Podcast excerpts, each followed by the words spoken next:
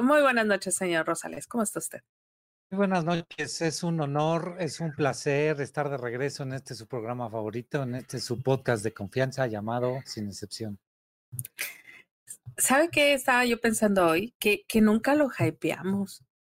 O sea, ustedes están de la casa que, que, que no se pone así de, ay, yo iba a estar Jaime Rosales. A la otra le prometo que le hacemos un bannercito así de. Fíjese que por lo menos estaba yo haciendo el Twitter.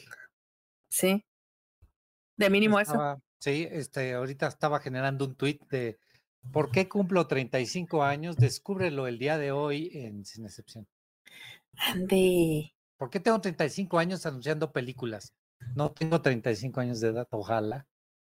Oigan, este, ¿ustedes qué preferirían? ¿Que darse sin una mano o sin un pie? Eh, yo preferiría quedarme sin un pie. Same.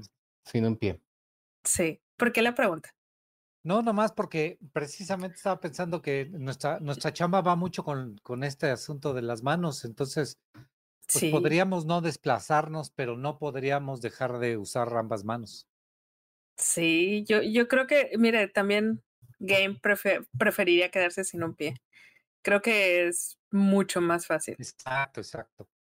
Sí, o sea, podremos, podemos sobrevivir en este mundo sin un pie, pero sin una mano se complica mucho la existencia. Claro. Que bueno, diría, diría mi señor padre, a todos se acostumbra uno menos a no comer.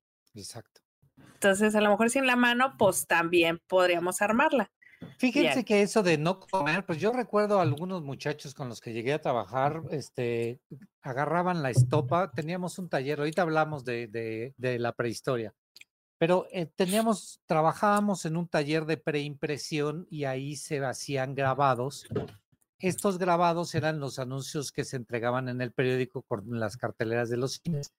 Y uno de los muchachos, de cuyo nombre no quiero acordarme, sí me acuerdo muy bien, pero no me gusta, no me gusta acordarme de ese güey, porque acabó el pleito medio gacho, decía que para no tener hambre, pues agarraba Restol 5000, lo ponía en la estopa Sí, y entonces este, se moneaba muy a gusto detrás de una, de una, de una lámpara, de una máquina para hacer este, pues, para hacer negativos de impresión. Y entonces, este, pues sí, se acostumbró a lo de no comer o a comer poquito. Sí, bueno, es otra forma de no comer. Pero, pero sí, digo, en la generalidad de la gente, el, en su mayoría la gente nos podemos acostumbrar a casi todo menos a no comer. Claro. Aparte, habemos quienes nos ponemos violentos cuando no comemos.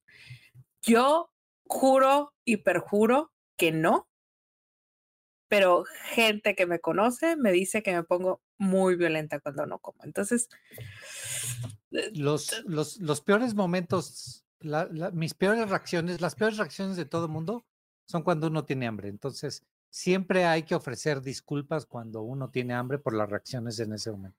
Ese, discúlpame, güey, no había comido. Exacto. Ahora, yo puedo perdonar cualquier comida menos el desayuno. Yo, a más tardar a las ocho y media de la mañana, tengo que haber desayunado. Entre seis y siete y media por ahí, tuve que haber desayunado. Si no, güey, hay pedos. Hay pedo en el ejido. Grave, grave, eso sí, grave muy profundo. Ah, eh, sí, está, se ve, se ve realmente que es, es algo profundo. Ah, yo acá disertando. No, no, no, yo, yo aguanto, aguanto. La verdad es que estoy hackeado para eso. Ah, sí es cierto, te hackeaste hace unos años, ¿verdad? ¿Para comer o qué? Sí, tengo, tengo manga gástrica. Ok, ok, ok. Pero bueno, a ver, vamos a entrar en materia. Bueno, primero que nada, muy buenas noches a todos aquellos que tengan a sus niños, a sus sobrinos, a sus centenados, mándenlos a dormir porque en este programa se dicen leperadas. Y más el día de hoy, porque el día de hoy vamos a hablar de el cumpleaños número 35 de la carrera del señor Jaime Rosales como comunicador cinematográfico. Andy, cabrón, me salió en corridito. Mm. Y sin acento de norte. Es lo que más me gusta. Yo, yo sé que no te gusta esto, pero vamos a aplaudir. Hijo de... Por favor, quítate los audífonos.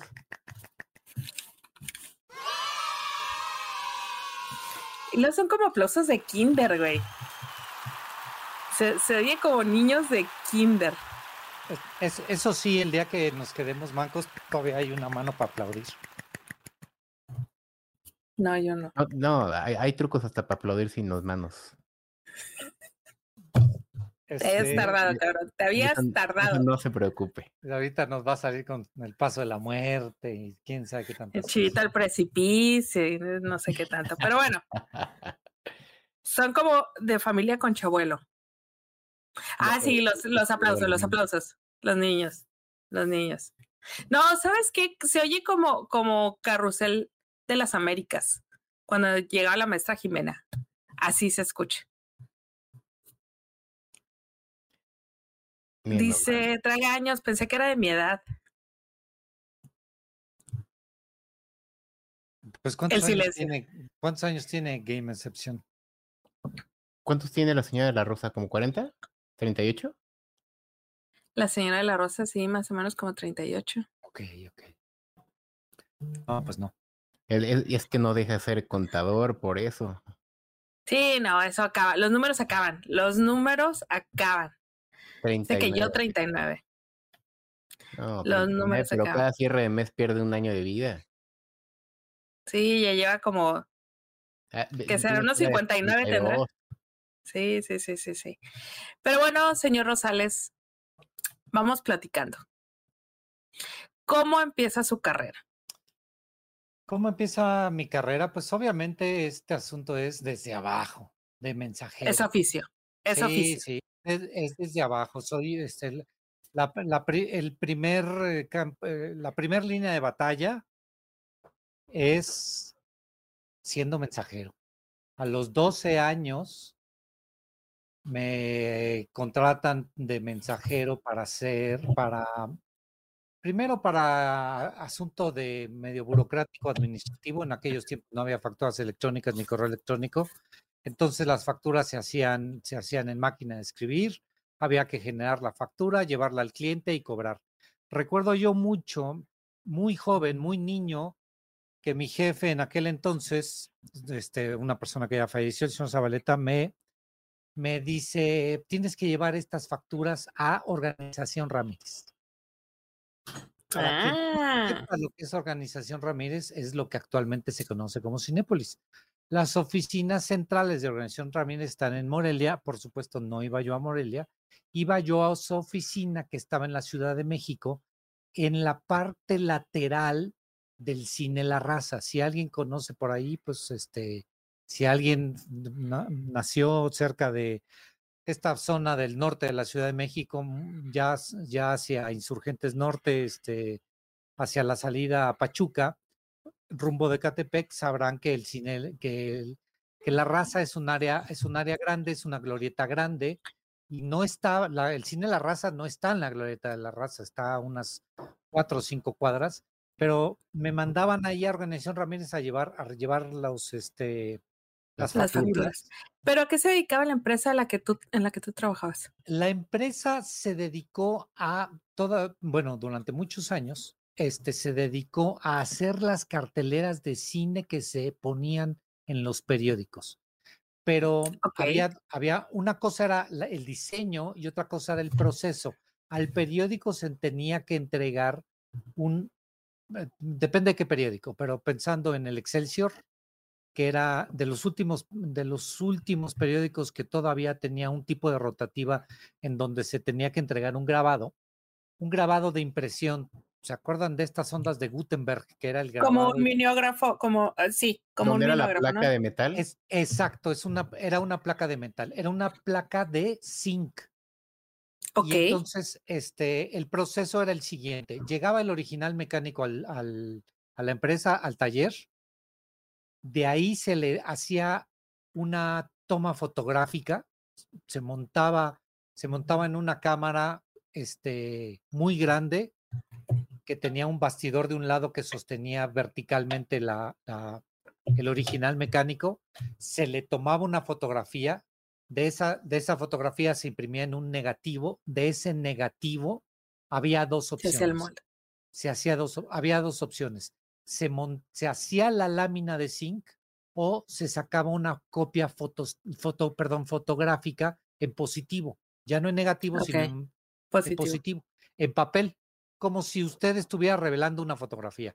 Entonces, primero se hacía la foto en negativo y después se, se revelaba en positivo. Esas dos cosas eran las que se entregaban al periódico. En el proceso había este asunto de que el cliente decía, quiero que a este anuncio que trae la película, no sé, una, eh, muchas películas, la verdad es que trabajamos muchas películas, Rocky, alguna de las Rockies, este, a este anuncio de Rocky 3, ¿no? Con, con este... Silvestre. pero con, con Mr. T, hay que ponerle arriba en grande Silvestre Stallone, abajo un poquito más chiquito Mr. T. Mr. T. Abajo había varias opciones, Hollywood, la raza y varios más, que es una frase muy socorrida para la Ciudad de México, que yo creo que no tiene ningún sentido para el resto, para el resto de la población, pero de todas maneras la conocen. Es, como para mí tiene todo el sentido del mundo. Es como el circo de que era buena vista, buena vista, buena vista. O sea, en la Ciudad de México significa todo. Afuera era solo como un ah, qué cagado, pues lo repite. Ah, qué cagado, sí, que es Hollywood, porque dicen Hollywood, pues, si es una película gringa, pues es de Hollywood. No, el cine Hollywood, que además está, no está en la Ciudad de México, está en el Estado de México, este, en el municipio, en el municipio de Naucalpan, el cine La Raza, que ese es el del cine, eh, que era el cine más importante que tenía Organización Ramírez, o sea, Cinépolis en la Ciudad de México, y pues los varios más.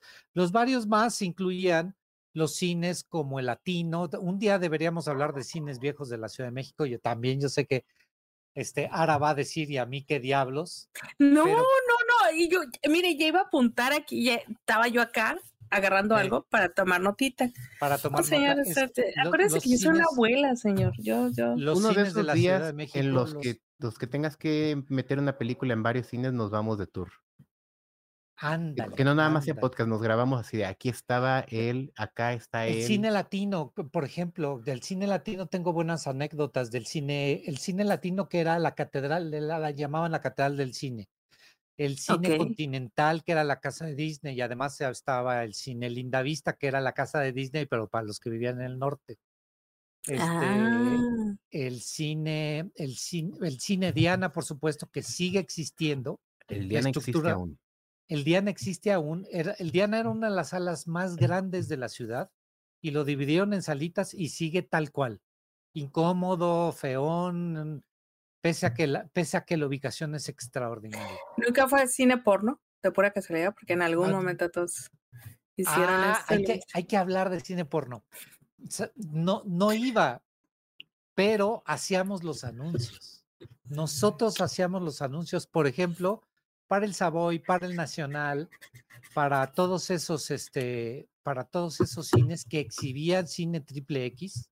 Ok. Y que lanzaron a la fama a Rocos y Freddy. Por favor, googleenlo. Nada más pongan este, quítenle el Safe Search y van a ver, este, van a ver por qué el señor Rocos y Freddy es el artista. Llenaba, llenaba la cartelera el sol. Exacto, llenaba la pantalla completamente. Este, pero sí, bueno, pues aparte de la chamba era hacer esos anuncios para el cine.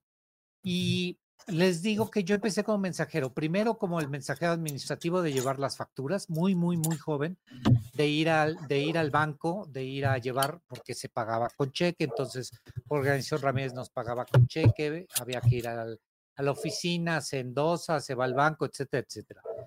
Y ya después empecé a ir a las distribuidoras a cada una de las distribuidoras que existían en aquel entonces en México, todos se anunciaban en los periódicos y de todos recolectábamos su propia cartelera. Entonces, este, me da mucha risa que la gente no sabía y la gente hasta la fecha sigue pensando que Warner ha tenido siempre una oficina de representación en México, lo cual es nuevo. Warner acaba de abrir oficinas en el área de teatrical en México porque Warner no existía como empresa.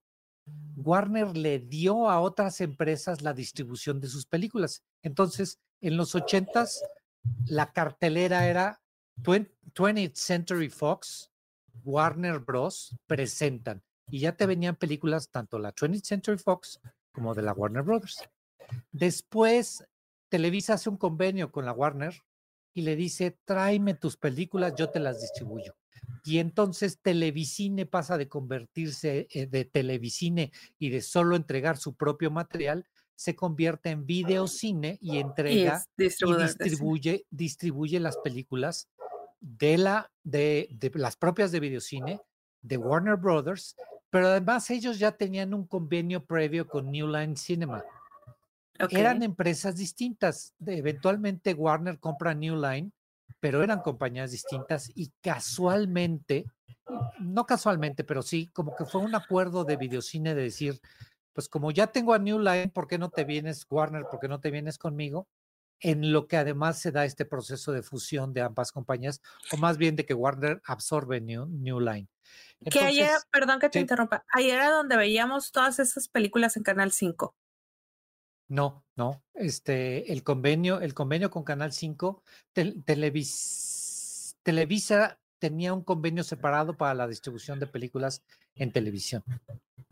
Ah, ok. No. Porque por muchos años Canal 5 fue el rey del, del, del de la del cine en televisión. El rey, o sea, hasta que llegó TV Azteca y Canal 7 y les partió su mandarín en gajos. No. ¿No? ¿A poco? No, en, en rating, en rating, no. La verdad es que este siempre, porque además era un asunto de cobertura. Ok este, durante muchísimos años, TV Azteca no tuvo cobertura nacional, particularmente el Canal 7. Cierto. Solo llegaba el 12. Este, cuando hubo ciertos picos de que, de, de, de cobertura nacional, fue a partir del estreno de Titanic. Estos, de repente hubo esta bronca de que, pues no bronca, pero eh, Azteca compra los derechos para exhibir Titanic son los primeros que la lanzan, o Titanic, llámenlo como quieran. Lo que no pueden decir es estropeos, digan spoiler, no sean mamucos. Este, ¿Cómo? Estropeos, por ahí, por ahí hay gente que les llama estropeos, se llaman spoilers. No. Sí, no, Destripar, destripe. Exacto. No, estropeos. Estropeos. Acabas de sacar un estropeo. Ay, no, qué horror. Sí, pero bueno. Pero bueno, este, no, la, verdad es que el área de televisión estaba completamente separada. Estaba completamente distinta. No, Videocine tenía una oficina, durante muchos años tuvo sus propias oficinas separadas del corporativo en Coyoacán. Ah, Estuvieron rodando por, por varios lugares, pero siempre, originalmente era, era películas Diana y Televisa compra Diana Films o películas Diana y, y para tener su área de producción de películas. Ya lo tenía con Televicine, pero lo crece, lo crece y al, y al fusionar Diana con Televicine logran tener además este, un brazo de distribución un poco más, más importante. Lo encabeza durante algunos años Chispirito, Roberto Gómez Bolaños estuvo, estuvo de director de videocine y de televicine, y era otra distribuidora más que eventualmente se jala, se jala Warner. Y es ahí donde hay un crecimiento muy importante de videocine, porque ya le toca distribuir las películas de Batman, ya les toca distribuir las películas del, las del Señor de los Anillos, las tres primeras de Harry Potter, si no me equivoco, este, las, trabajan ellos y por, por lo tanto las trabajamos nosotros. Nosotros nos encargamos de hacer los anuncios para el periódico de todas esas películas durante muchísimos Se trabajaba igual, era porque este sábado va a haber en TV Azteca o en Televisa, en Canal 5, o sea, ¿se no, no, no. poner en el periódico? No, eh, este, este, este fin de semana se estrena en cines. Ok. Eran los estrenos de cine. Sí, no, por eso decía, el área de Televisa de que encargada de poner las películas en Canal 5 era una área completamente distinta y con la que nunca trabajamos. Nosotros siempre trabajamos exclusivamente con las áreas de cine. Y este, ya les mencioné que el 20th Century Fox estaba con Warner Brothers, Videocine eventualmente se lleva a Warner Brothers, pero había una compañía muy importante que se llamaba Columbia TriStar, Buen, perdón, Buenavista, Buenavista Buenavista, Colombia TriStar. La, del Pegaso. la del Pegaso, la del caballito pero, Pero Buenavista es Disney. Ajá. Buenavista, era la distribución de Disney. Sí, pero la empresa en México era, un, era, era parte de Columbia en Estados Unidos. Entonces, otra vez, así como, eh, como Warner no tenía una oficina directa este, de distribución, Disney, Disney tampoco. Disney se la daba a Columbia para que las distribuyera. estamos hablando de tiempos pre-Telecan, antes del libre comercio. antes del libre comercio. Por eso es que no había esa facilidad de decir, yo llego, me creo mi SASB allá y listo. Había que Exacto, estamos, estamos hablando, eh, eh, yo creo que, digo yo, por supuesto, ya tampoco soy tan viejo, pero todo, esta, todo este asunto de los deals de distribución empiezan este, aproximadamente en los, en los 60 y 67, 68 donde algunas empresas se juntan para hacer, para hacer esta distribución. En algún momento, una compañía que fue una compañía que crean los productores mexicanos para, también para distribuir sus películas, tuvo la distribución de las películas de Disney. Entonces, la empresa se llamaba Películas Nacionales y distribuía las películas de Disney. Ah, esa, sí, no, ese me pasó de noche. Sí, sí, eso, no, no, pues a mí también, yo, este, no habíamos nacido. Ah, ok, ok, ok. Sí, sí, sí, estamos hablando de, los sesentas. Columbia siempre tuvo oficina en México porque Columbia, si alguien también se acuerda, Columbia era la dueña de los derechos de las, de las principales películas de Cantinflas. Ok, eso sí no lo sabía. Sí, y a la fecha, por lo tanto, si saben, Columbia fue absorbida por Sony, por la, por la compañía japonesa, la de electrónicos, entonces, este, Sony actualmente sigue teniendo los derechos de distribución digital de las películas de Cantinflas. ¿En serio? En serio. ¿Dónde acabaron? Y mira, yo, yo eso, eso, yo sabía que estaba raro porque siempre se cobraba por todo ese contenido porque nadie lo tenía en streaming. Cuando yo estaba en Claro Video, teníamos Pedro Infante, teníamos Titi Puchal de Cine de Oro, pero Cantinflas siempre se cobraba. ¿Por qué? Y ahora me lo dices tú, porque no es de nadie aquí. Porque es en cine y en digital. Ahí firmaron un acuerdo Televisa y Televisa Cantinflas y Columbia Pictures para que Columbia se queda con los derechos de distribución en, en salas de cine y en medios, este, en otro tipo de medios. Y Televisa se queda con los acuerdos de distribución de las películas en televisión y televisión por cable y pues obviamente Cantinflas lo cobraba todo, ¿no? Yo me acuerdo, yo me acuerdo hace muchos años, yo pues soy pocha, ¿verdad?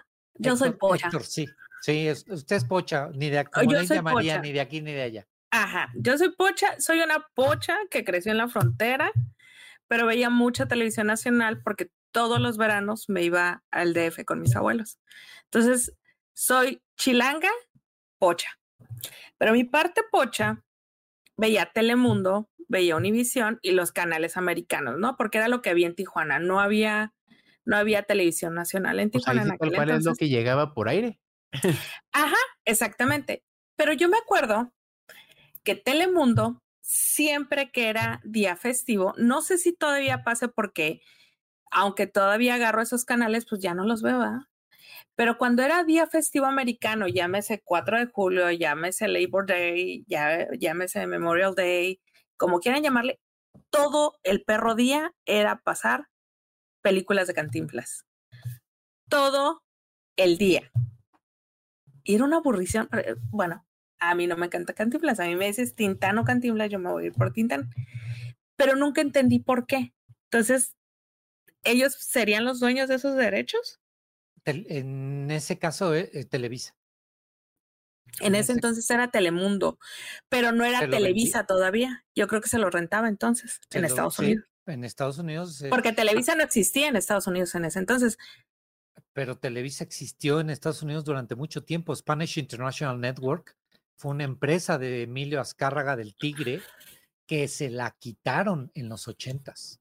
Que lo hicieron, ah, pero yo te estoy hablando ya de los noventas que lo hicieron vender su parte. Y entonces, a partir de este, finales, de, finales de los ochentas, este, Univisión, Univisión empieza a crecer. Este, Telemundo, la verdad es que tenía menos del 20% del mercado. No era nada. No era nada. En algunos, en algunas ciudades era menos del 5%. Sí, porque era, eran producciones de Miami, eran novelas de Miami, eran noticieros de Miami y párale de contar, era todo lo que pasaban. Y además todos esos noticieros con puertorriqueños y cubanos, porque fue esa época en la que, eh, aunque Televisa tenía todavía una participación en Univisión, no tenía poder de decisión de absolutamente nada. Entonces, y los, la, el, el, grupo de cubanos que tenía control de Univisión, obviamente impulsaba mucho lo de tener ellos sus propias, sus propios contenidos, no querían mexicanizarlos hasta que se dieron cuenta de que lo más redituable era mexicanizar los contenidos de las. Con Jorge Ramos. Jorge Ramos fue el primer periodista mexicano que tuvieron. Jorge Ramos y ay, se me fue el nombre de esta mujer. Ah, había, hay una mujer que creo que ella todavía es periodista, pero Jorge Ramos fue el primero. Cuando estaba su hermana en Televisa, Jorge Ramos se fue a, a Univisión y como que ahí fue donde dijeron, ay, mira, si alguien les habla en sí, funciona, si alguien les habla en chilango, sí, sí jala. Sí les, sí les jala y fue cuando empezó a crecer y a crecer. Pero bueno, ya nos fuimos bien lejos. Ya, Entonces, nos, ya nos desviamos, ya nos desviamos. Nos regresamos. Nos, regresamos. regresamos a ese niño que caminaba a ese niño que caminaba hasta la raza a dejar facturas. Que, se, iba, se iba a las maquinitas y luego iba y dejaba las facturas. Dejas estas facturas y me traes el cambio era cocheque, acuérdese usted que esas cosas se hacían en cheque y por lo tanto no, era casi imposible decir, ay, pues me quedo con una lanita, bien complicado. Pero este, hablaba yo del cine La Raza, que pues yo no sabía dónde estaba el cine La Raza. Entonces un día me tocaba ir al cine La Raza, lejísimos al norte de la Ciudad de México. Nosotros, el taller estaba en el centro de la ciudad, muy cerca del centro. Y este, otros días había que ir a una empresa que se llamaba Telecines Casa. Casa era de Carlos Amador. Carlos Amador fue un productor y un exhibidor de películas muy famoso en los 70s y en los 80s, que él se quedó con los cines como el Palacio Chino, el, eh, el Real Cinema, creo que la Arcadia, eh, algunos cines muy icónicos de la Ciudad de México, él se los quedó. El cine, el cine Villa Olímpica. Eran cines pequeños, pero este señor se quedó, con, se quedó con esos cines y por lo tanto sacaba su propia cartelera. Hacía una cartelera como si ahorita un exhibidor, no sé si este, han escuchado que existen, no nada más hay Cinépolis, Cinemex, también hay otras cadenas como Cinedot, como Cinemas World Trade Center, este, Cinemas Henry. Cinemas Henry. El Tonalán, porque nada más es una sola sala, pero, pero sí hay otras cadenas de cine en la República Mexicana. Es como si estas cadenas sacaran su propio anuncio en el periódico. Okay. Y entonces teníamos por un lado a los exhibidores como Organización Ramírez y como Telecines Casa este, presentando su cartelera, la cartelera que ellos tenían. Había otra, ahorita les cuento de la otra empresa que se llama, que se llamaba este, compañía operadora de teatros, y las distribuidoras. Me falta una distribuidora muy importante en México que era una especie de asociación de varias distribuidoras.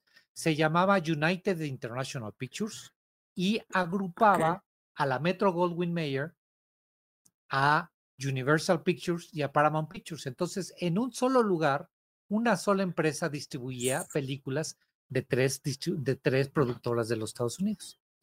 Y, por supuesto había otras distribuidoras y otras exhibidoras este, también independientes. Hablaba yo hace ratito, hace un momento, de compañía operadora de teatros. Compañía operadora, el nombre estaba horrible, el acrónimo se llama, el, acrónimo era COTSA, que era peor aún, pero es cuando en el sexenio de López Portillo, ellos deciden, ya saben, esta, esta vena comunista que tenía el priismo en aquel entonces, sobre todo a partir de Luis Echeverría, de que el Estado lo puede todo. El Estado es el, es el, este, el papá de todos. El, papá de todos. ¿Para qué, ¿Para qué darle a una empresa que se va a llevar el dinero a los Estados Unidos si lo podemos hacer nosotros y nos podemos quedar con las ganancias? Suena al mismo discurso que se echan con lo de la energía, el mismo discurso que se echan ahorita con lo de las pinches mm. aerolíneas, este, y el litio, todo lo demás. El litio, entonces, esas mismas estupideces o pendejadas, como ustedes las quieran llamar, de, de los ochentas, que llevaron a la ruina al cine nacional, Okay. Las, las quieren repetir en, este, en, en, en la transformación de cuarta. Entonces, lo que hace el Estado es privatizar las salas. El Estado dice, me las quedo. Me las presta para la orquesta, yo las administro. y por lo tanto mete a sus propios sindicatos, mete a sus propios trabajadores, volviéndolas altamente ineficientes. Y entonces las grandes catedrales del cine, como el cine paseo, como ya ahorita los, ya los mencionamos, el cine latino, eh, los, el cine, el continental, el Lindavista, el París, todos esos cines de la Ciudad de México y de toda la República Mexicana se las queda el Estado. Y entonces, de todas maneras, se tienen que anunciar en el periódico para que la gente sepa qué es lo que hay en cartelera y qué películas hay que, hay que ir a ver. Y entonces la empresa se dedica a hacer, a hacer los anuncios. O los procesa, o saca los negativos, o saca las, las placas para, para imprimir en el periódico, o hacemos las letritas, estas letritas que se ponían hasta abajo ya les dije de Hollywood, La Raza y varios más, los nombres de los actores, los títulos de las películas.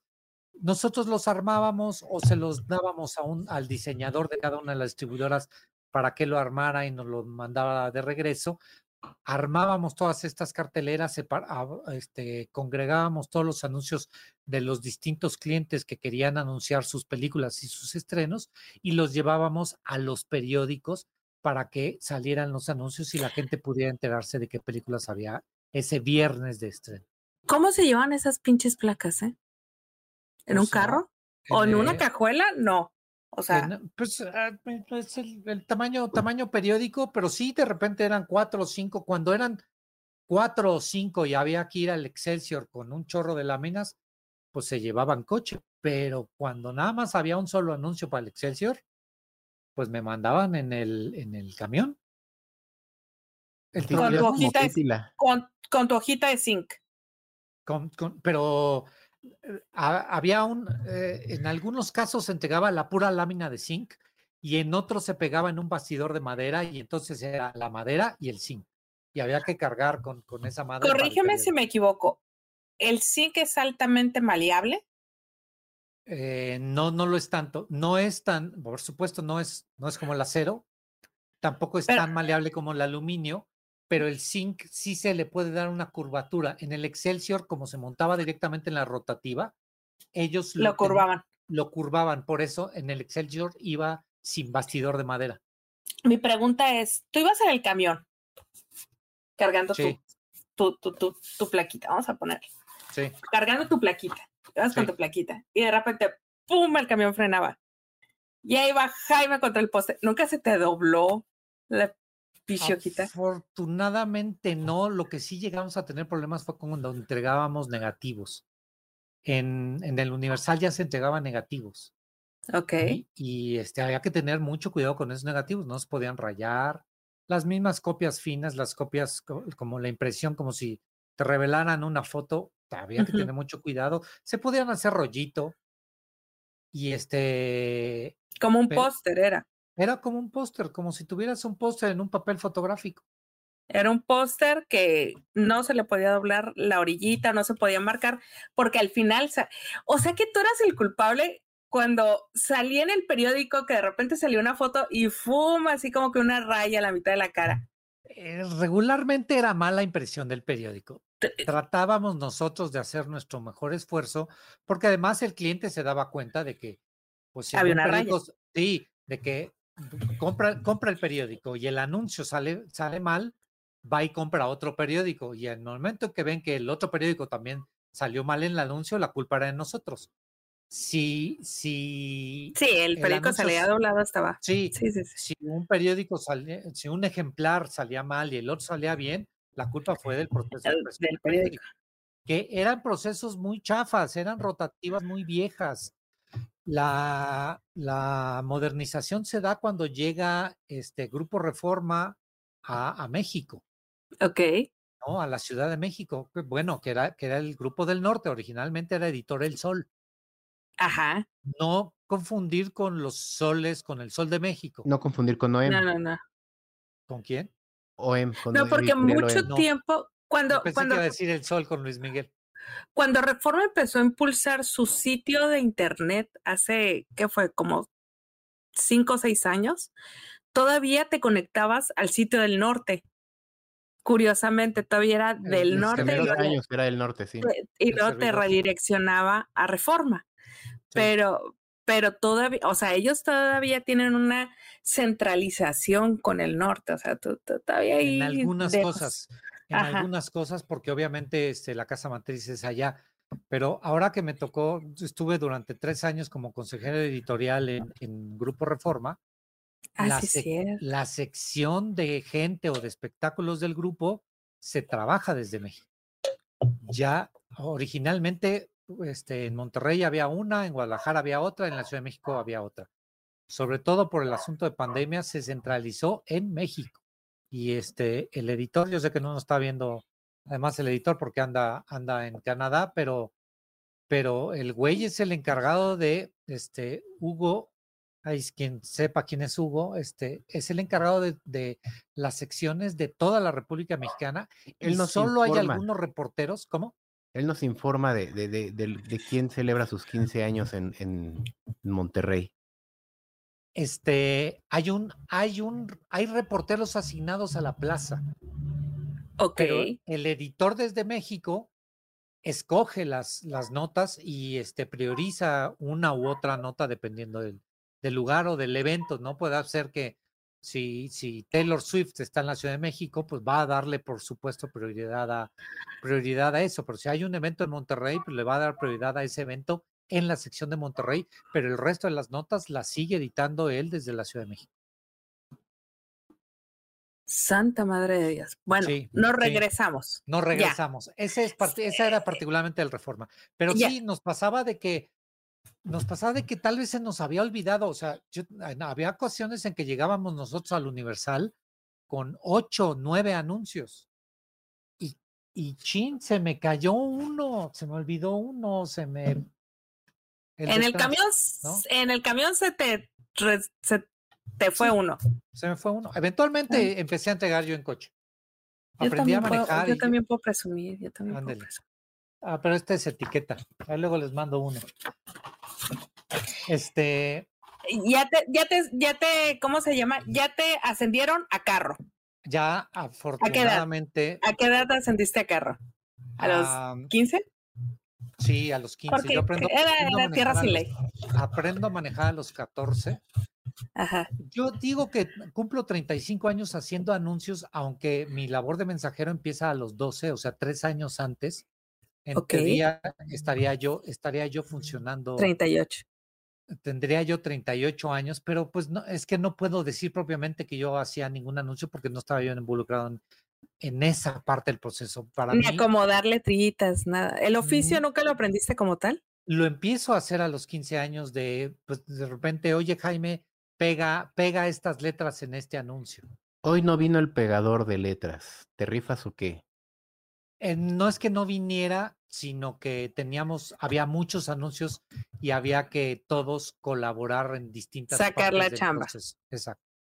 Entonces, este, me involucro en esto desde, pues desde muy joven. Sí, sí, a- básicamente a los 15 años ya empiezo yo a, a acompañar, acompaño a mi hermano a recoger a, a, este, algunos anuncios, a, a alguna, Perdón que te interrumpa, para allá iba. El asunto es que era una empresa familiar, porque yo ahí me quedé. Tu papá, es- eras Nepo Baby. sí, por supuesto. Eras Nepo Baby. Soy, Ah, lo sigo siendo. lo sigo pequeño siendo. detalle, pequeño, Pequeño detalle. pequeño O sea, detalle. tu papá era el dueño de la orquesta, era el, el director de orquesta. era el director de orquesta, tu hermano era el diseñador de la orquesta y No, tú mi en hermano, mi hermano solo estuvo algunos años porque mi hermano eventualmente se fue a vivir afuera del país. Ajá. Vivía fuera del país, regresó, estuvo trabajando un- un rato ahí este, en la empresa y se volvió a ir. Entonces, este, este periodo que él estuvo es cuando yo lo empiezo a acompañar ya a las distribuidoras en el auto.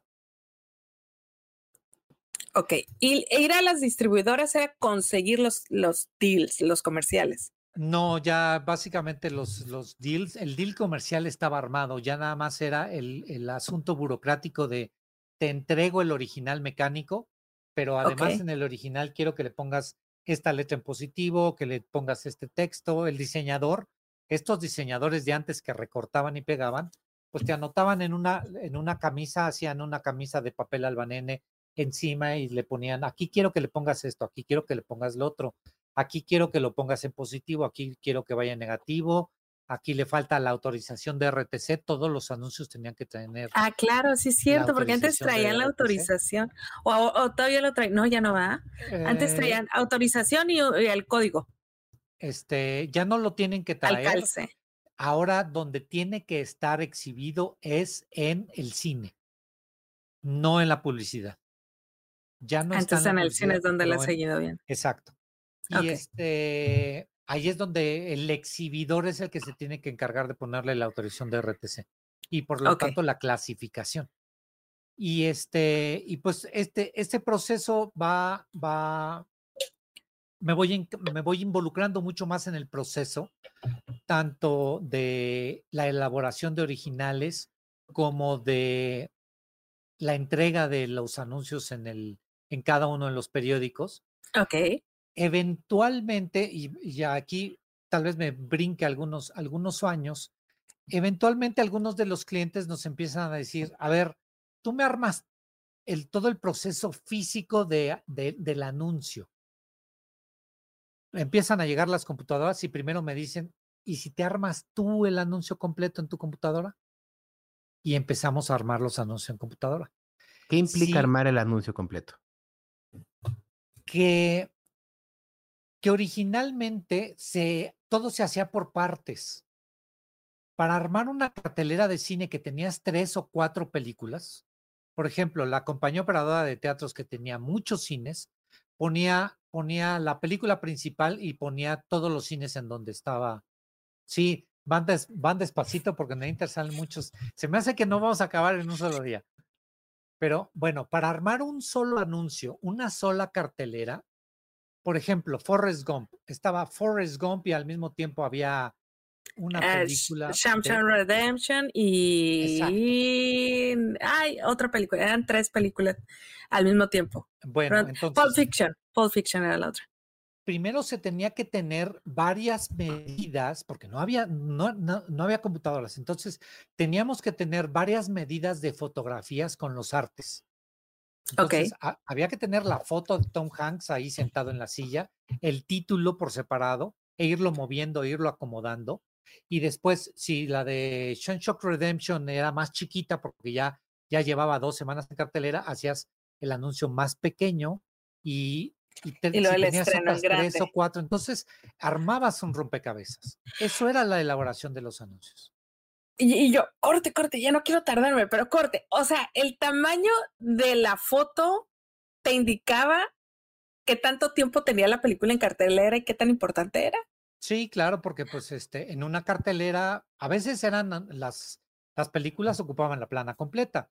Sí. Esta, esta, la de Forrest Gump, era tan importante el lanzamiento de la película el día de su estreno que se hacía una plana completa y por lo tanto tú tenías que tener una fotografía de, de ese arte a plana, a tamaño completo, un, un original mecánico que, que, que el diseñador recortaba y con cemento o con PRIT pegaba en el original, recortaba las letras del título y pegaba el título, este, le pintaba abajo un área negra para en esa área negra poner los cines y los horarios.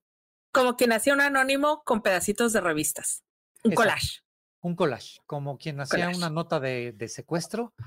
Exactamente lo mismo, pero. original, las capas eran así, con resistol. Las capas eran en camisa de albanene.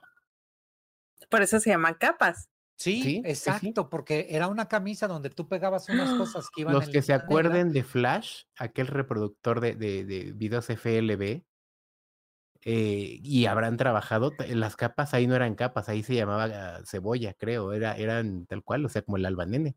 Fue, fue como de las primeras migraciones del, del, del, físico, del físico al digital. Sí. Entonces, pues había que hacer plana completa, por supuesto, dependía del costo.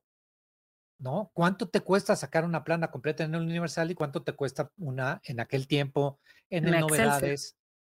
Y les quiero dar la lista de aquellas épocas de los periódicos. Estaban el, me puedo ir hasta por, por zonas, el, día, la prensa, el esto, el ovaciones, el Sol de México, el Universal, el Novedades, la Jornada, Tribuna, el Financiero, el Economista, eventualmente Reforma, eventualmente Milenio, pero más o menos esos eran los periódicos que había en la Ciudad de México. Entonces. Alarma no tenía, no tenía. No, Alarma no era diario, Alarma era, era revista. Era semanal.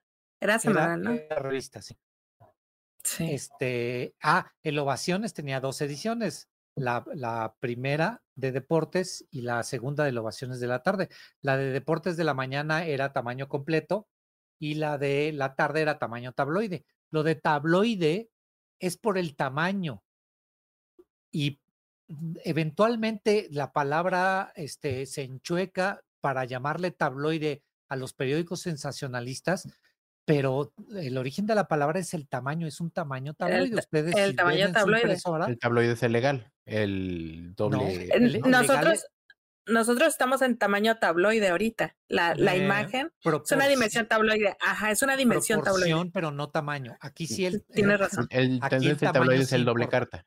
Exacto. El, tabloide es un doble carta y, es, y era un formato específico doble carta para la rotativa y por, porque todo tenía que ir dependiendo de la imprenta que tenía cada uno de los periódicos. Les digo, el Ovaciones tenía dos, dos ediciones. El Universal tenía el Universal tamaño normal y el gráfico que era tamaño tabloide. Eventualmente el metro este, llega a hacer exactamente eso, ¿no? Y por, por, por ejemplo, el Ovaciones tenía dos ediciones. ¿En las dos ediciones sacaba la misma cartelera o la cartelera cambiaba? La, es que la edición de la mañana, que era la de deportes, era tamaño regular. Y la de la tarde era tamaño tabloide. Entonces había, no eran proporcionales, había que hacer un ajuste, había que diseñar otro anuncio. Pero, pero era la misma película anunciada en un tamaño distinto es que también dependía de qué querías anunciar. El de la tarde, el periódico de la tarde era más popular y el de la mañana, que era de deportes, era este popular, me refiero al nivel socioeconómico. Sí, sí, sí, sí, sí, sí. Este, no, no mayor audiencia, sino este, al nivel socioeconómico. El, el, periódico Ovaciones, aunque era de deportes y aunque estaba muy clavado en, en nombres, sí era un periódico que podía ver cierto tipo de gente. Después, eventualmente, la Ovaciones saca la famosa página 3, donde invariablemente había una chava sin ropa. Y este era importante para algunos de tal vez tener una película de acción. Y muchos decían, yo quiero estar en la página 2 de la Ovaciones. Porque llegan los hombres. Claro, porque abre yo, así, y la 2 invariablemente está a un lado. La 2, la 2, perdón, la 3, que es la de la derecha, este, ves a, una chava con poca ropa y entonces del lado izquierdo ves la cartelera. La cartelera. entonces Yo me recuerdo. no, no, adelante. No, no, adelante, adelante. ¿En la mañana? pero el de la mañana, por ejemplo, si dices que, que era un estrato un poco más alto, o sea, la página 2 iba a estar nivada. Y en la tarde a lo mejor iba a estar el cine porno. Exacto. Yo mis recuerdos de niña es ver a los choferes de los camiones de la ruta 100, me acuerdo, mi abuelito era chofer de la ruta 100, pero, pero mis recuerdos era verlos con su ovaciones acá en la bolsa del pantalón atrás. Lo traían así dobladito. Y e, era el de la tarde. En tríptico, porque en dos no cabía. Entonces lo, hacían en tríptico. Era la segunda de ovaciones. Era la ah. segunda de ovaciones porque era más pequeña. La ah. prensa, la prensa también era este era pequeña. formato tabloide. Se me habían olvidado dos periódicos muy importantes, El Nacional que el Nacional era el periódico del, del gobierno mexicano. Ok. Y, la afición, que era el periódico de deportes. Eventualmente estos dos periódicos se juntan. Posteriormente, Milenio se encarga de comprar ambos, desecha el Nacional y, este, y se queda con la afición. La, la sección de deportes de, del periódico Milenio. sigue siendo el de la afición, pero ya, solo, ya es solo un hombre pero el que se doblaban era ovaciones. Yo me acuerdo que era, era ovaciones, porque aparte ovaciones era café, ¿no? No, no, no. Era la prensa, la prensa o el economista. Era, entonces era la ah, prensa lo que traía. No, ya sé. Era el esto. Era el esto, tiene Era el razón, era el esto. Era el esto. La gran Porque- competencia, la gran competencia en periódicos deportivos, porque había tres periódicos deportivos en México, en- por lo menos en la Ciudad de Ovaciones. México. El Ovaciones, el Esto y la Esto. Afición. En la afición. La, el Esto y Ovaciones se convierten, ambos se convierten, pues, eh, el Esto siempre lo fue. El Ovaciones eventualmente se vuelve parte de Organización Editorial Mexicana, lo del el Sol. Me voy a y llorar. Oye, es que hoy es cumpleaños de mi abuelito y me, Ah, me- pues. me acordé, me acordé, me, me estoy acordando de eso. Eh, tiene razón, lo que leía era el esto, Era el Esto. era el esto y, sí, pues sí, o sea, Y mucha y- gente muy importante escribía en el esto, o sea, de, de estos cronistas que conocimos en aquella época de deportes, el Sony, Jorge Sony Alarcón, este, eh, Luengas, yo sé que están muy jóvenes para saber quién es este. ah, Sonia. Alarcón, Sonia Alarcón, sí, sí, Eh, sí. Sonia Alarcón, digamos que fue más en los ochentas, pero este, eh, este señor que estuvo también en TV Azteca, Orbañanos, no, no, mucho antes. Bueno, Orbañanos, no, Orbañanos era del, del Ovaciones. ¿cómo se llamaba esto? Elevación. Cuando Sal era, cuando, no, Juan Dosal, según yo escribí en El Sol de Toluca, Juan Dosal este, siempre estuvo en Fernando. Schwartz, Fernando Marcos. Yo estoy hablando todavía un poco antes. Todavía No, un poco sí. antes. No, esta No. época, tú estás hablando de los ochentas, de. Fernando Schwartz, Juan Dosal, este, Gerardo Peña, Enrique Bermúdez. Lo- lo- porque además lo importante de la Televisa. Bermúdez es más como más para acá, ¿no? No, de Bermúdez hay narraciones de México 78. Ay, no chingues. Sí, sí. Enrique Bermúdez, este, pues, según yo, su primer mundial es México. Perdón, Argentina 70, Argenti- Argentina 78. Y él narró, narró con Ángel, con Ángel Fernández narraban los partidos de México. Eran, tenían un, un tono y un estilo muy similar. Ya nos desviamos otra vez. Otra vez, ya, no regresamos. La Ok, que era la voz de. Dulces Lucas. ¿quién era la voz de No Dulce me Lucas? acuerdo. Ahí sí, ahí sí que Edgar nos cuente. Pero bueno, nos desviamos otra vez y de periódicos y de cronistas y etcétera. Pero bueno, así se armaban las carteleras, era un, tre- un tremendo rompecabezas. Este, eventualmente les digo, este, en casa empezamos, o sea, ya ahí en la oficina empezamos a diseñar las carteleras. Ok, El siguiente paso importante se da cuando no solo empezamos a diseñar las carteleras, sino que además empezamos a contratar los espacios en los periódicos. ok, ya te, ya se volvieron Agencia. la agencia. Nos convertimos, no de todos, de algunos, en la agencia de contratación de medios. Y entonces se asigna un presupuesto y se distribuye el presupuesto. Oye, métele 10 pesos al Universal, el Excelsior está rechafa, ya nada más métele un peso o no le metas nada, está creciendo la jornada, cada vez llegaron unos güeyes que se llaman Reforma, que son parte del norte, el Novedades va en declive, la afición, el día, tribuna, todos esos van, van, Va- van vamos a un, un ejercicio bien, bien divertido. Agárrate una película de ahorita y, y, y cómo le asignarías el dinero a las revistas y a los periódicos. Es que la- lo haría de la misma manera que actualmente en la empresa asignamos el presupuesto para redes sociales. Entonces, yo tengo una película, me dan 10 pesos para gastarme esta película, la que ustedes quieran que, que nosotros trabajemos, me dan 10 pesos para gastarme en redes sociales y entonces ya distribuyo mi presupuesto, pues le doy de todo ese presupuesto, le doy el 45% a Facebook, Instagram, o sea, a grupo, a Meta, le doy un 35% a, a, a Google, le doy mm, este 10 o 15% a TikTok, dependiendo de la película le asigno a Twitter o no le asigno a Twitter. Esa misma ecuación, Es Google, dentro de Google. sí, Oh, perdón.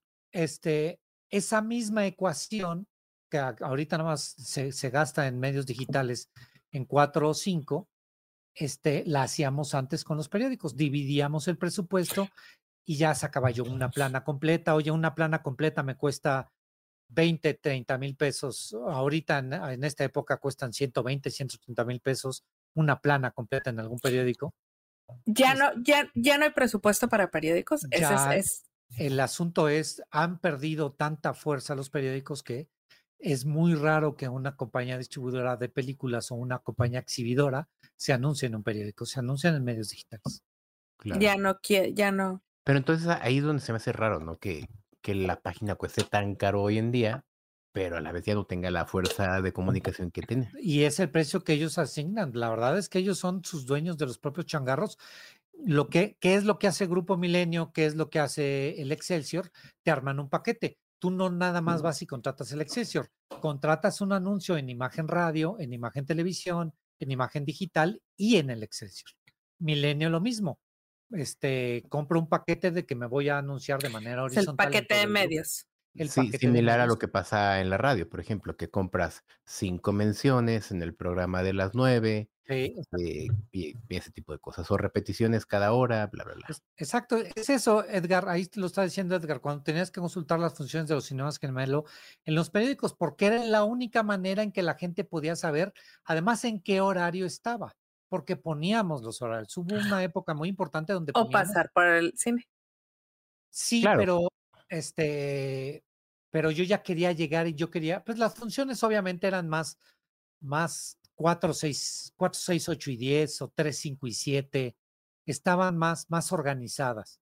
Ahora ya es 4, 5, 4, 27, ¿no? Ya los horarios, como, como, como todo es un sistema y es mucho más fácil de manipular. Es una cadena de suministro. Por ejemplo, en ciudades donde solo había un cine, como fue el caso de Irapuato, donde yo crecí, eh, era más sencillo, que había dos, tres cines. Era el Gemelos, era el Cinema Gaby, adquirido por el Gemelos, y veías las dos carteleras, se acabó.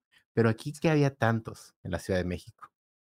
que, que siempre hubo tantos, que siguen existiendo muchísimos cines, pero los porcentajes han variado en una época que hubo tantos cines en la Ciudad de México, y no solo Ciudad de México, toda el área metropolitana. La verdad que hay que incluir al Estado de México. Este, Ciudad de México y área metropolitana llegaron a concentrar el 37-38% de todas las salas del país. Actualmente, actualmente está entre el 25 y el 27%.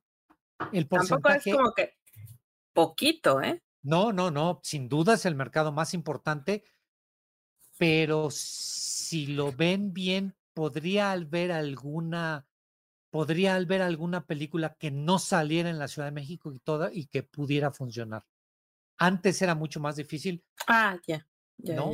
Si se hace la ecuación correcta, ¿qué es lo que te da además la Ciudad de México?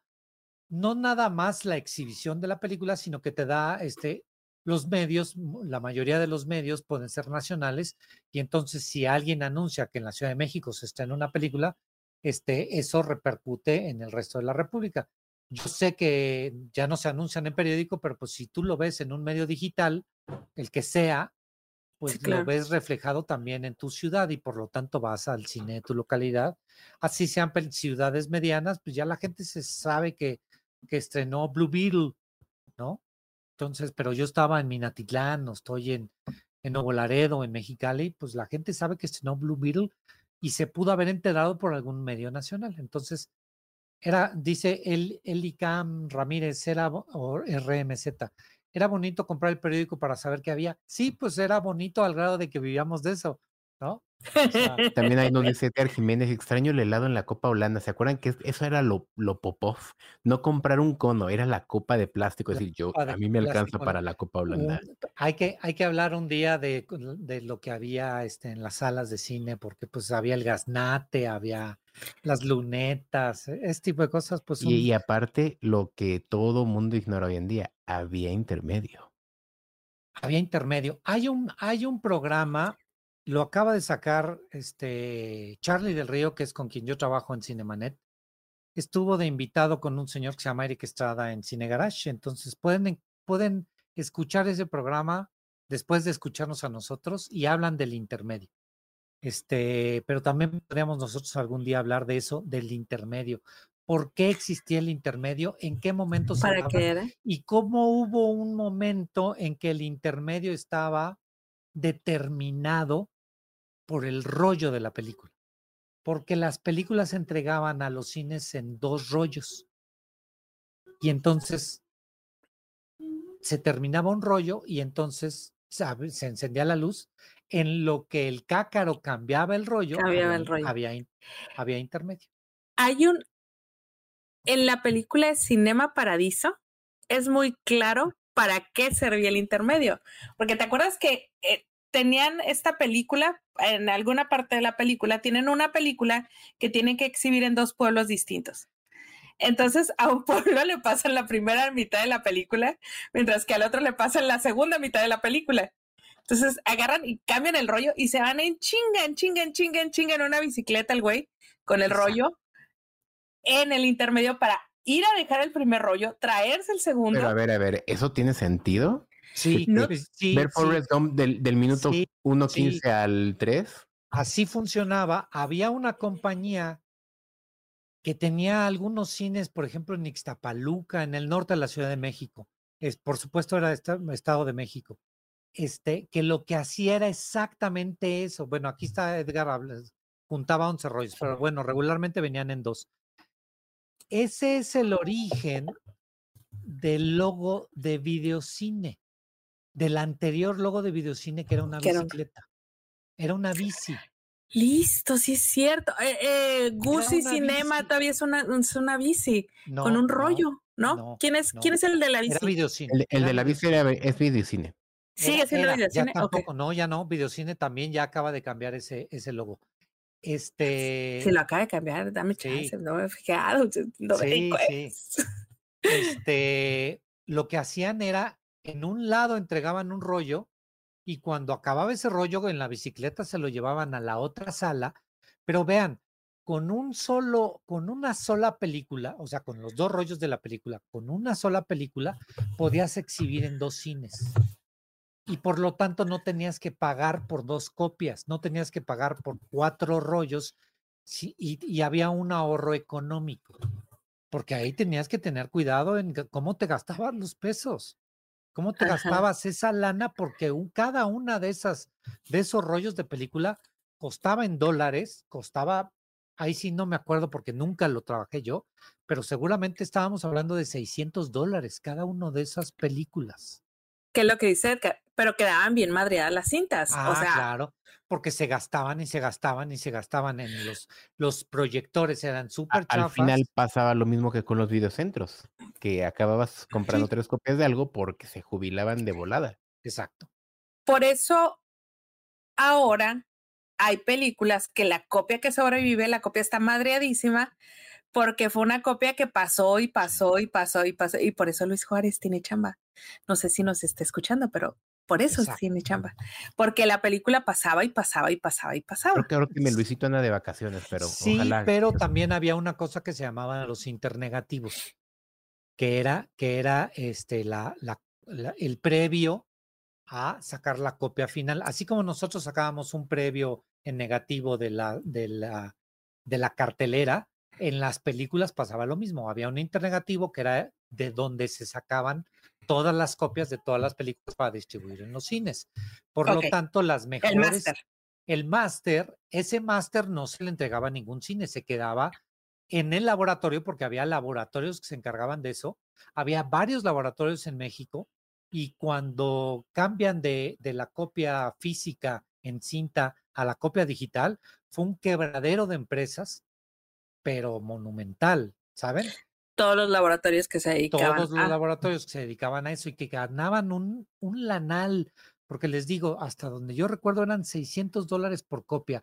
Y si tenías, ahora ya se exhiben 700 salas, haces, son 700 complejos cinematográficos en México, pero en aquella época tenías que hacer 200, 250 copias de película. Multiplícate eso por 600 dólares por película, por estreno, entonces era una muy buena lana. Y llegaba otro laboratorio que se compraba un equipo de donde tú quisieras, de Japón. Llegué con una máquina japonesa que hace, que hace películas, que hace, que hace, que hace copias. Y yo en lugar de 600 dólares, yo te la cobro en 599. Y te voy a, a ti distribuidora, te voy a te voy a bajar el costo. Pues la distribuidora se iba con otro, y se iba con otro, y se iba con otro, y se iban rodando. Este, y, a, eso, ese mismo dinero, súmale la época, o sea, no, no, te rinde lo mismo 600 dólares ahorita que lo que era en aquel entonces. Exacto. Y este, otra cosa, los, las copias había que embarcarlas. Entonces, había departamentos enormes de distribución, de distribución de los rollos. De embarque como tal. Exacto, porque había que ponerlos en autobús para que llegaran, este, eh, y por lo tanto, ciudades como o ciudades Mexicali. fronterizas, como Mexicali, Tijuana, no, Laredo está más cerca de la Ciudad de México, pero, pero Mérida, Cancún, a los- las corridas de los autobuses eran de, este, a veces hasta de 36 horas. De la Ciudad de México a Tijuana, en aquella época. y Son con las 48 carreteras, horas, pues, 48, yo- 50. Yo recuerdo que eran treinta y tantas, 37, 38, y por lo tanto había, para que la película pudiera llegar el viernes al cine, había que embarcarla tres, este, por lo menos dos El días. lunes, antes. el martes. Pues ya, ya, este, lo, lo hacías el Ya martes. tarde. Yo me acuerdo el viaje más largo que me eché eh, fue Ir- Irapuato, Ciudad Juárez, fueron 24 horas. Entonces, desde Sí, Ciudad de México, agrégale 7. Es Sí, que yo me acuerdo que, que nos aventábamos Tijuana DF en 48 horas. Pero pararon al hacer la pipí y esas Pues cosas. igual y sí, igual y sí. Pero sí, Pues, yo que el recuerdo, yo recuerdo las, las corridas de autobuses Ciudad de México a Tijuana de entre 36 y 38 horas. Menos de dos días. Y por lo tanto tenías tú que embarcar, los estrenos eran los viernes, tenías tú que embarcar la película los Ahora, en aquel entonces había tren. Esa es la otra. En Pero aquel no- pero entonces. no había del todos lados. 96. pero no había a todos lados. La verdad es que había tren a Veracruz, había tren a Chihuahua, y el Ah. tren a Chihuahua pasaba por Aguascalientes y pasaba por Zacatecas y pasaba por, No era por todo el. Bajío, pero no hacía parada en todos lados. Lo Acá ideal al norte sí había fue- tren. Lo ideal, pero en México, Tijuana, no siempre este, podías mandar Era propias- Guadalajara, Tijuana. No, sí. Ay, cabrón, qué pedo. Ay, está ya, temblando. le- es la niña. No, pues, lo que me da miedo es no, a mí no me da miedo los muertos, lo que me da miedo es un temblor, los señora. vivos. Porque hoy, hoy, eh, hoy estuvo así, ayer y hoy estuvo haciendo Ah, ya, demasiado viene, ya viene septiembre, vaya. Pues ya, ya en, uno- Sí. en dos horas empieza septiembre.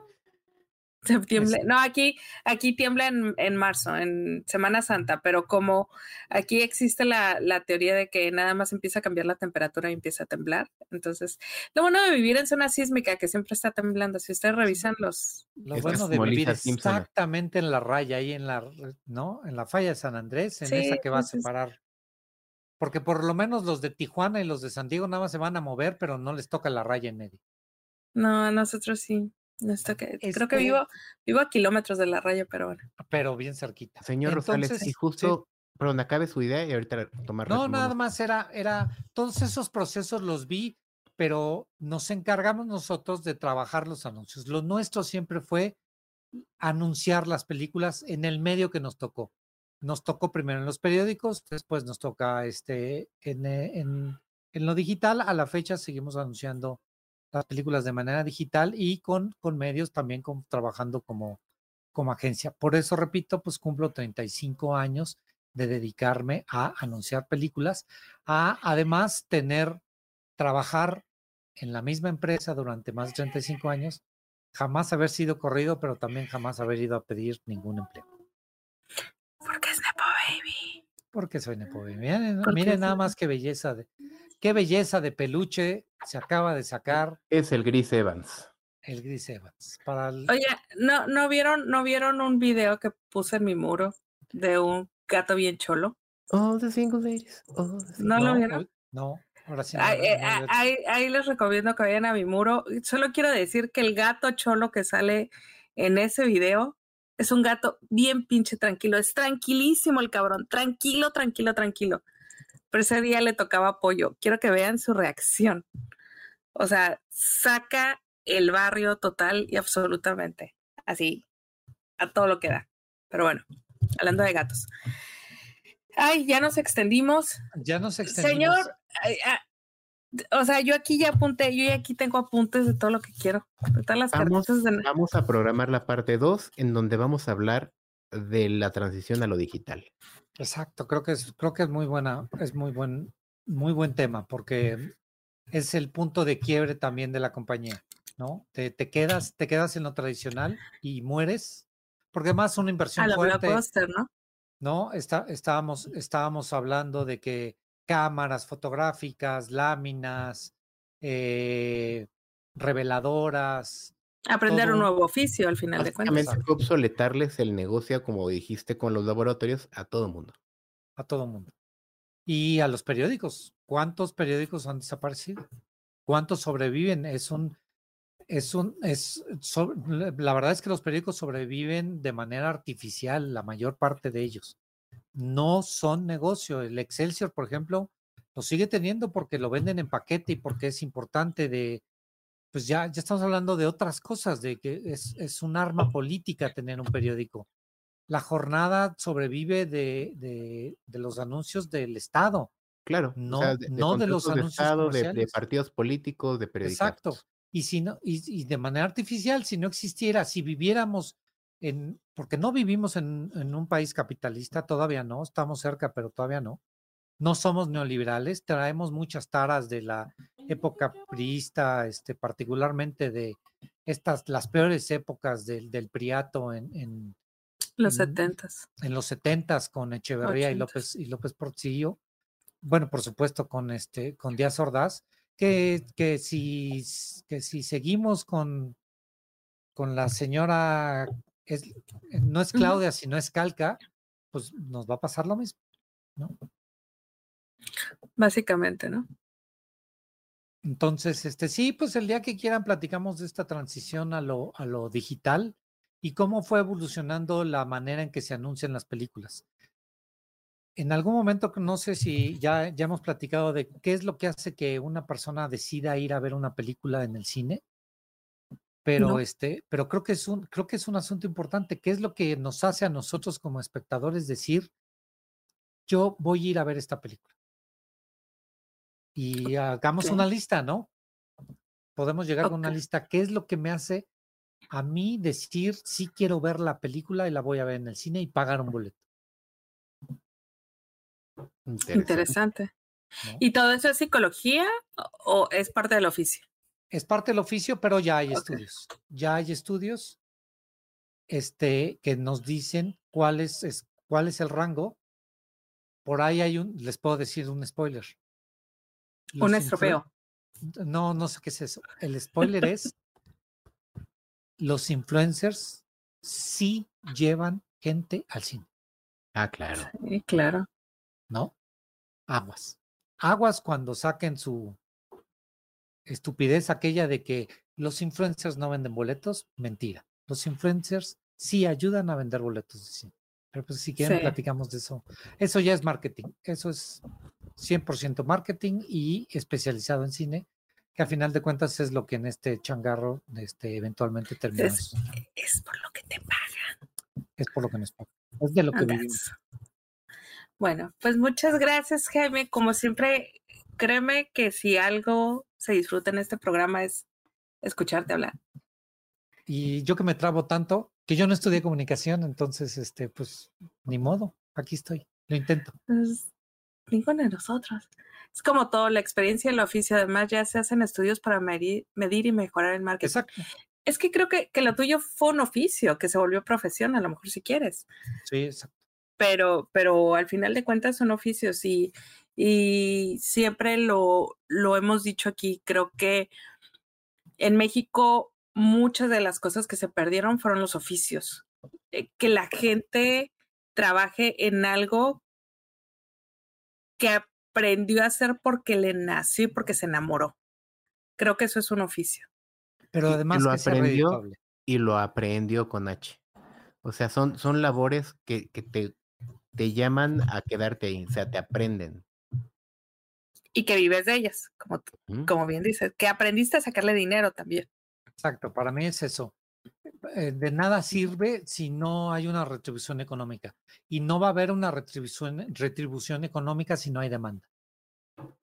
Y que no se nos olvide eso. Por lo tanto, si no es negocio, y lo platicábamos, lo hemos platicado muchas veces, el arte, pues podrás, eh, no- el arte no es arte si no logra este, tener un espectador. Sí, no hay todo un tema ahí de disertación. He visto tesis completas sobre el negocio del arte. El mercado del arte es otro pedo.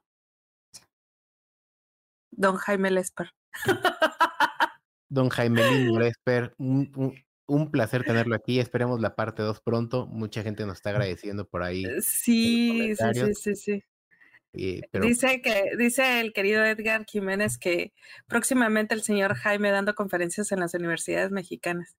Este, pues ya me puse a pelear en uno, en un festival en Guadalajara sobre la piratería, entonces, pero pues en algún momento. Fíjate que eh, podrías armarte una, una película, una plática sobre el oficio del cine. Yo, yo creo que el cine también es un oficio. Claro.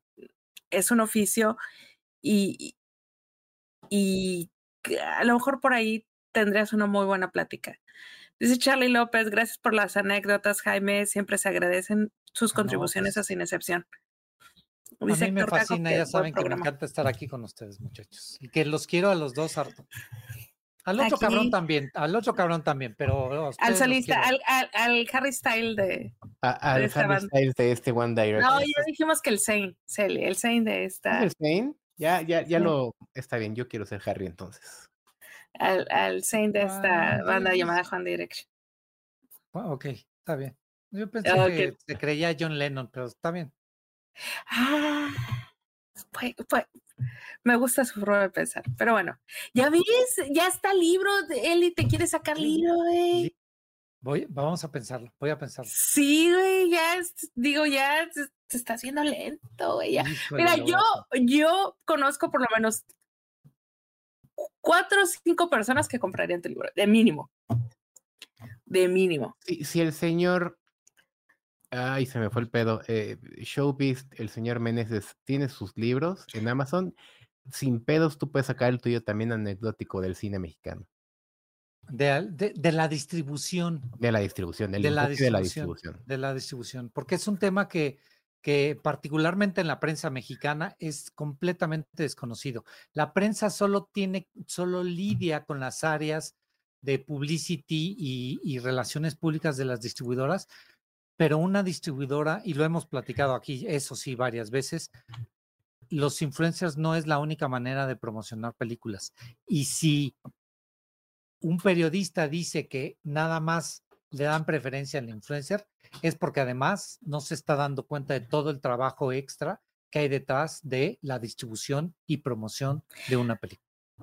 Mira, yo no, yo no quiero colgarnos una medallita que eh, esto va a ser un guayabazo. Quiero, quiero, no quiero que suene a guayabazo, pero lo va a ser. A mí nadie me va a quitar de la cabeza que sin excepción fue un gran peso para que la gente fuera a ver Sueño en otro idioma. Sí. Yo recuerdo, yo recuerdo perfectamente las salas estaban solas. Sacamos un post y la gente empezó a preguntar por la película. Empezó a preguntar, empezó a preguntar, empezó a preguntar, empezó a preguntar. De repente está compitiendo contra contra Endgame. No, era Endgame. Era, era, era Endgame estaba compitiendo contra ellos y la gente empieza a preguntar, empieza a preguntar, el post empieza a agarrar fuerza, fuerza, fuerza. Nunca lo habíamos hecho, reposteamos el, el, el, el, el post que, que habíamos hecho. La gente empieza a decir que la fue a ver, que la fue a ver, que la fue a ver, que la fue a ver, que la fue a ver.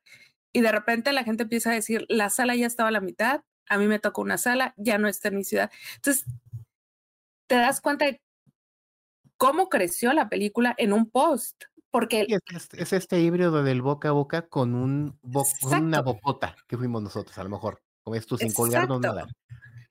Que el, el post lo, lo, agarró Erika, se me fue su apellido, eh, que era una de las productoras, lo, lo empezaron a replicar por todos lados y empezó a crecer, empezó a crecer. Entonces dices, güey, sí se puede. O sea, sí se puede. Claro, la película es muy buena. Eh, eso, eso. Eh, la película es muy, muy buena y en ese post no se dijo ni guayabazo ni nada. La película es muy buena, simplemente nadie la había volteado a ver.